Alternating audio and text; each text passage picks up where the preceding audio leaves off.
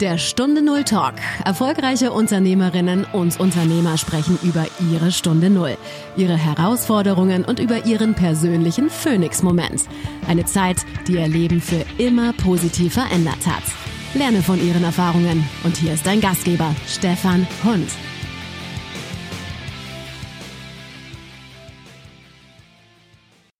Was war Ihre Stunde Null?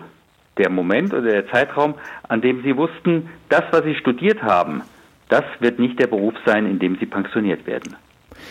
Das war für mich Ende 1999, als ich vor der Entscheidung stand, möchte ich in den vollzeitlichen christlichen Dienst gehen äh, mit meiner kompletten Arbeitszeit und sozusagen mich verabschieden von, äh, von der Welt äh, des Physikstudiums und allen Themen, die da so dranhängen und möchte ich mein Leben in, in etwas investieren, was nachher mehr mit der Verbreitung der guten Botschaft zu tun hat, als mit dem äh, Experimentieren im Keller.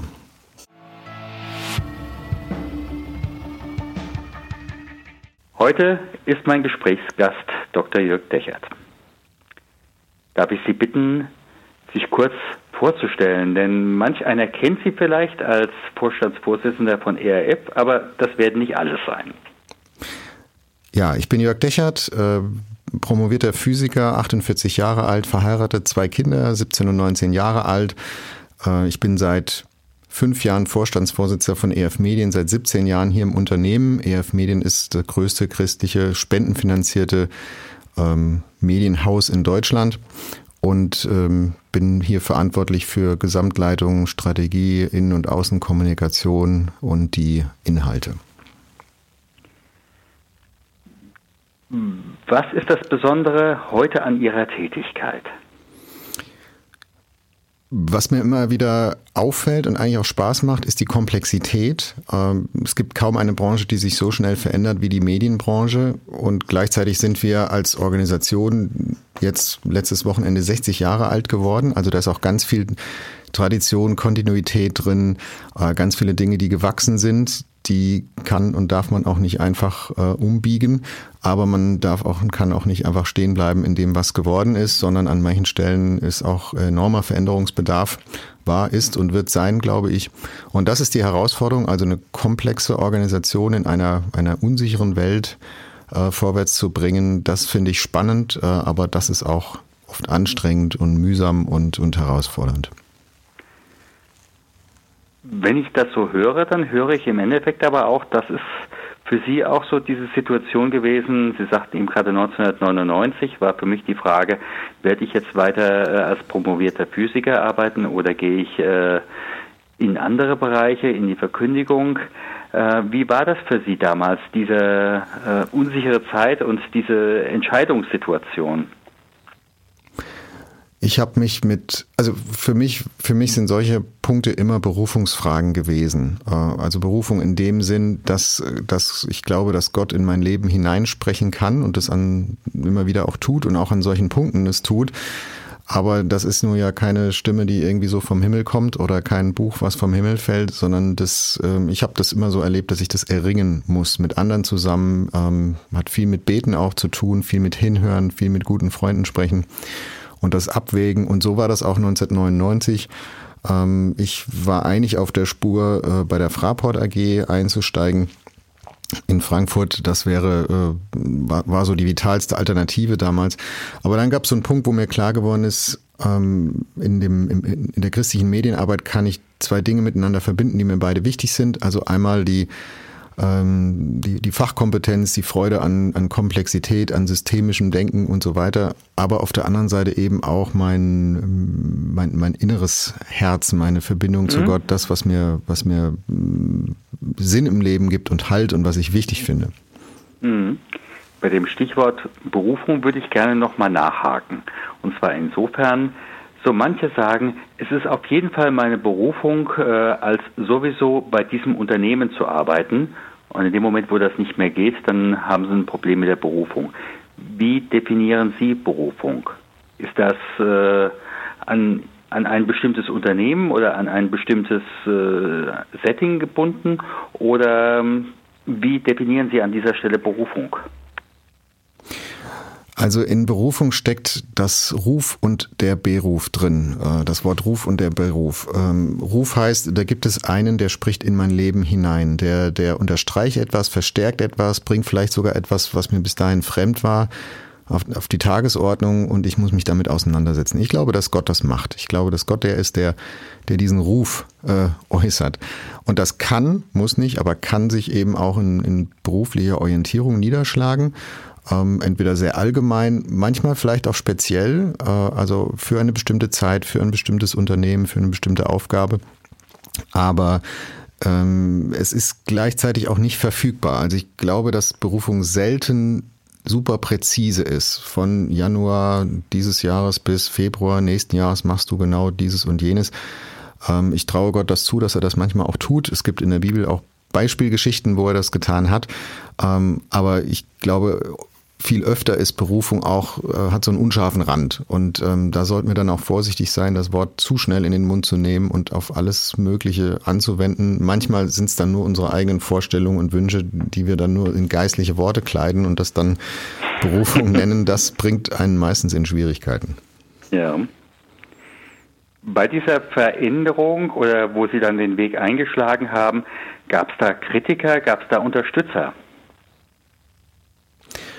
Also bei meiner Berufswahl damals 99 gab es keine Kritiker und Unterstützer, ähm, das habe ich vorhin schon gesagt, das waren ein paar gute Freunde von mir, die habe ich auch gebraucht, die immer mal gespiegelt haben, wie sie mich so wahrnehmen, Stärken, Schwächen, äh, die auch ähm, mitgebetet haben zum Beispiel, äh, mhm. um Klarheit, äh, dass das irgendwie deutlich wird, was ist, was ist deine nächste Etappe auf, de, auf deinem Lebensweg.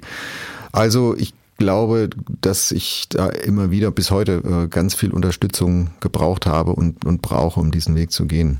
Mhm. Jetzt denke ich an den promovierten Physiker. Brauchten Sie in dem Moment eine Ausbildung, äh, wo Sie gewechselt haben? Also ich bin, bin zunächst eingestiegen als Projektleiter und Softwareentwickler. Das mhm. war nicht so weit weg. Also viele meiner Kommilitonen sind auch in, in Projektmanagement-Rollen reingegangen oder, ähm, oder Softwaredesign oder Unternehmensberatung oder so. Äh, da nutzt man dann so ein bisschen die die, die Ausbildung äh, von, von Physikern, dass die beides gleichzeitig können, meistens nämlich so systemisch denken, also das ganze Bild im Blick behalten, aber eben auch ähm, in die Tiefe bohren und Detailprobleme systematisch lösen.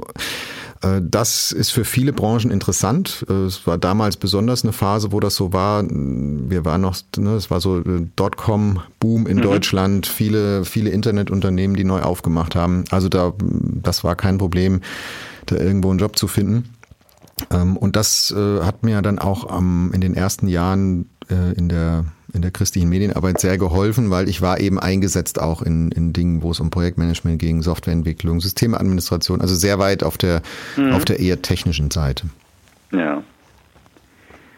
Jetzt kommt heute Abend zu Ihnen eine Fee. Und diese Fee sagt, Lieber Jörg, wenn du mir Ja sagst, kann ich dich morgen an dem letzten Punkt deines alten Lebens nochmal aufwachen lassen. Und dann kannst du da wieder weitermachen, aber du weißt nicht, was zwischendrin passiert ist. Was würden Sie diesem Angebot entgegensetzen? Ach, ich würde die Fee zu jemand anders schicken, der es besser gebrauchen kann. Also ich habe das, ich habe das eigentlich nie bereut. Bin ich oft gefragt worden. Hast du das mal bereut? Äh, hm? Nicht, nicht in dem, entweder in der Wissenschaft oder in der Industrie, in, im, im Business irgendwo unterwegs zu sein. Äh, nein, habe ich tatsächlich nie bereut. Ich bin aber auch ein Mensch, der mit dem, was war, ganz gut abschließen kann. Also das, das kenne ich von mir auch, auch aus anderen Themenfeldern, ob das jetzt Schule ist oder Studium oder so. Ich genieße die Zeit, während sie ist, aber wenn sie rum ist, ist sie dann für mich auch rum. Ich bin nicht so ein, so ein Typ, der ständig zurückspringt innerlich und sagt, ach, es hätte doch auch alles ganz anders sein können und was wäre, wenn. Ich gucke eher nach vorne und sage, okay, von jetzt aus, was ist jetzt so der, der beste Pfad vorwärts? Mhm. Was nehmen Sie für Ihre jetzige Tätigkeit äh, aus dem Physikstudium mit? Was sind da die entscheidenden Ressourcen? Also Komplexität äh, handeln können, habe ich schon erwähnt. Das ist sicher, das ist sicher wichtig. Äh, ne? Also die Kombination großes Bild, äh, systematische Problemlösung, das ist was, was ich immer wieder als hilfreich erlebt habe. Und das Zweite, und das klingt jetzt ein bisschen auf den ersten Blick ein bisschen widersprüchlich, ist ähm, Vertrauen zur Realität.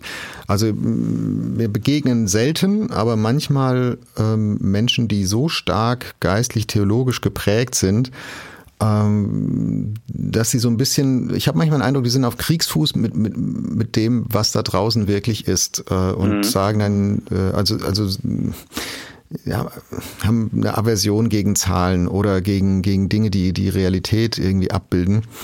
Und äh, das habe ich gar nicht, stelle ich fest, sondern ich habe ich hab mal in der Sitzung gesagt, die Realität ist immer unser Freund, ob sie uns gefällt oder nicht, aber am Ende ähm, leben und wirken wir ja in der Welt, wie sie nun mal ist. Äh, und ob sie mir jetzt gefällt, ob ich sie gerne anders hätte, also geht mir ja auch so, ich hätte auch gerne mhm. manches anders. Aber das ist erstmal die zweite Frage. Die erste ist erstmal die Frage, was ist? Und äh, klingt irgendwie nach einer Selbstverständlichkeit, habe ich aber oft als, als hilfreich erlebt und das ist sicher auch eine naturwissenschaftliche Prägung, äh, erstmal anzuerkennen, was ist. Und äh, das dann in Verbindung zu bringen mit dem, was kein, sein könnte, sein sollte, auch aus einer geistlichen Sicht heraus, von Gott her sein könnte, sein sollte, da, da ist dann die, die Action, ja, da ist die Musik, da wird es dann spannend. Wenn Sie überlegen, was Sie heute machen, gab es so eine Idee schon mal als Kind oder als Jugendlicher? Nein, nie. Also ich, ich, bin so in einem, in einem kirchlichen Rahmen äh, aufgewachsen, hatte vor allem mit Kirchenmusik zu tun, nicht so sehr mit inneren eigenen Glaubensüberzeugungen, so bis zu meinem 19. Lebensjahr etwa. Und ich glaube, wenn Sie mir bis dahin gesagt hätten, dass ich mal äh, vor Menschen stehe und irgendwie Werbung für dafür mache, dass Gott Menschen wirklich liebt und an sein Herz zieht mhm. und dass wir das weiter verbreiten sollten, die, diese Information und Menschen da einladen sollten, dann hätte ich ihn für verrückt erklärt. Jetzt statt in die Vergangenheit will ich gerne mit Ihnen kurz in die Zukunft gucken. 2024, in fünf Jahren. Mhm. Wo steht da Jörg der Herd? Das ist eine gute Frage. Also wir haben in den letzten Monaten gearbeitet, jetzt hier für, für unser Unternehmen, für EF Medien, für unser Werk an, an einem neuen Zielfoto nennen wir das, 2025. Mhm. Äh, da komme ich als Person äh, aber, aber natürlich nicht vor. Das ist ja ein Blick auf, auf die ganze Organisation. Mhm. Ähm, wenn ich mal die, die Erfahrung der letzten Jahre ein bisschen in die Zukunft verlängere, dann erwarte ich, dass ich auf bis 2024, 25 äh, eine ganze Menge neue Dinge lernen werde. Das geht auch gar nicht anders. Also das ist etwas, was ich über Leiterschaft jetzt über viele, viele Jahre gelernt und immer wieder erlebt habe. Äh, leiten heißt immer lernen. Und äh, ich glaube, alle Führungskräfte, die sich dem verweigern, die sind auf einem, auf einem echt schwierigen Pfad. Ja. klar, das ist irgendwann vielleicht auch ein bisschen begrenzt durch Persönlichkeit, auch irgendwann vielleicht durchs Alter. Wir lernen mit zunehmendem Alter halt nicht mehr so schnell. Aber mich beeindrucken immer Menschen, die, ich habe neulich einen wirklich bekannten Unternehmer gehört, der ist schon über 70 und der hat äh, in der Rede äh, deutlich gemacht, wie sehr er sich noch fordern lässt und herausfordern lässt und Neues lernen will. Das hat mich total begeistert. Und deswegen sage ich, ja, also wo stehe ich 24, 25? Sicher an einer anderen Stelle als heute, ähm, innerlich in dem, was ich weiß und wie ich ticke. Und ich glaube auch, dass auch mein, mein Führungsstil zum Beispiel, wer ich als Leitungspersönlichkeit bin, sich weiterentwickelt haben wird, weil das bleibt nie stehen, es darf nie stehen bleiben. Mhm. Wenn sich jemand in einer Situation befindet, wo er sagt, ich fühle mich im Alten nicht mehr wohl oder es geht etwas zu Ende, welches Buch, welchen Film, vielleicht auch welchen Gedanken würden Sie jemandem empfehlen, der sich da neu positionieren muss? Mir hat der Gedanke, ähm, mir hat der Gedanke immer geholfen, dass ähm, dass die größte Angst vor der Veränderung, die wir alle teilen als Menschen, mhm. dass die, die Angst ist, es könnte ja schlechter werden als vorher. Also ich vergleiche, äh, die, die Engländer sagen better the devil you know, äh, also ne, lieber das Schlechte, was ich mhm. jetzt habe, als etwas Unbekanntes, könnte besser sein, könnte aber vielleicht noch schlechter sein. Und das, das lässt uns zögern. Und ähm, mir hilft der Gedanke des, ähm, des Theologen Peter Kutzmitsch, Kutzmick, ich weiß gar nicht, ob ich den jetzt gerade richtig ausspreche, der steht bei mir auf dem Schreibtisch und er hat den Satz geschrieben, Hoffnung ist die Fähigkeit, die Musik der Zukunft zu hören, Glaube ist der Mut, in der Gegenwart dazu zu tanzen. Mhm. Und das drückt für mich das, das aus. Also wenn wir, wenn wir vor einer Veränderung stehen als, als Menschen, ob das ein privates Thema ist, ein berufliches oder, oder so, oder ein geistliches, dann ist immer die Frage, habe ich so viel Hoffnung, dass ich erahnen kann, ja, da könnte was sein. Das könnte tatsächlich, das könnte tatsächlich gut sein. Woher will ich wissen, dass es schlechter wird? Und dann den Mut zu haben, äh, sich jetzt schon darauf einzulassen, äh, vorzubereiten, gedanklich darauf zuzugehen. Ich glaube, das ist was, wo, wo auch der christliche Glaube einem helfen kann. Ja. Jetzt frage ich, äh, wie können Podcast-Hörer Sie erreichen? Vielleicht gibt es auch eine Möglichkeit für ein Goodie. Gut, Sie haben natürlich von ERF noch ein reichhaltiges Angebot an Programmen, aber was wäre da möglich? Genau, am einfachsten geht das über meinen Blog. Das ist die Webseite www.pixelpastor.com. Äh, da sind dann auch meine Social Media Kanäle verlinkt, also Facebook, Twitter, Insta, Xlink, äh, mhm. Xing und wie sie alle heißen. Wie ja. sie alle heißen. Und äh, damit man die nicht alle einzeln nennen muss, am besten pixelpastor.com nennen. Und ja, ich freue mich immer auf Kontakt und Begegnung und äh, neue Impulse und neue Menschen kennenzulernen. Ich sag mal ganz, ganz herzlichen Dank. Ja, sehr gerne. Vielen Dank, dass du beim Stunde Null Talk dabei warst. Auf der Webseite stunde null-talk.com erfährst du noch mehr über den heutigen Gesprächsgast. Dort gibt es auch spannende und interessante Buchempfehlungen der Gäste. Oder lade dir eines der kostenlosen Booklets zu den Interviews herunter.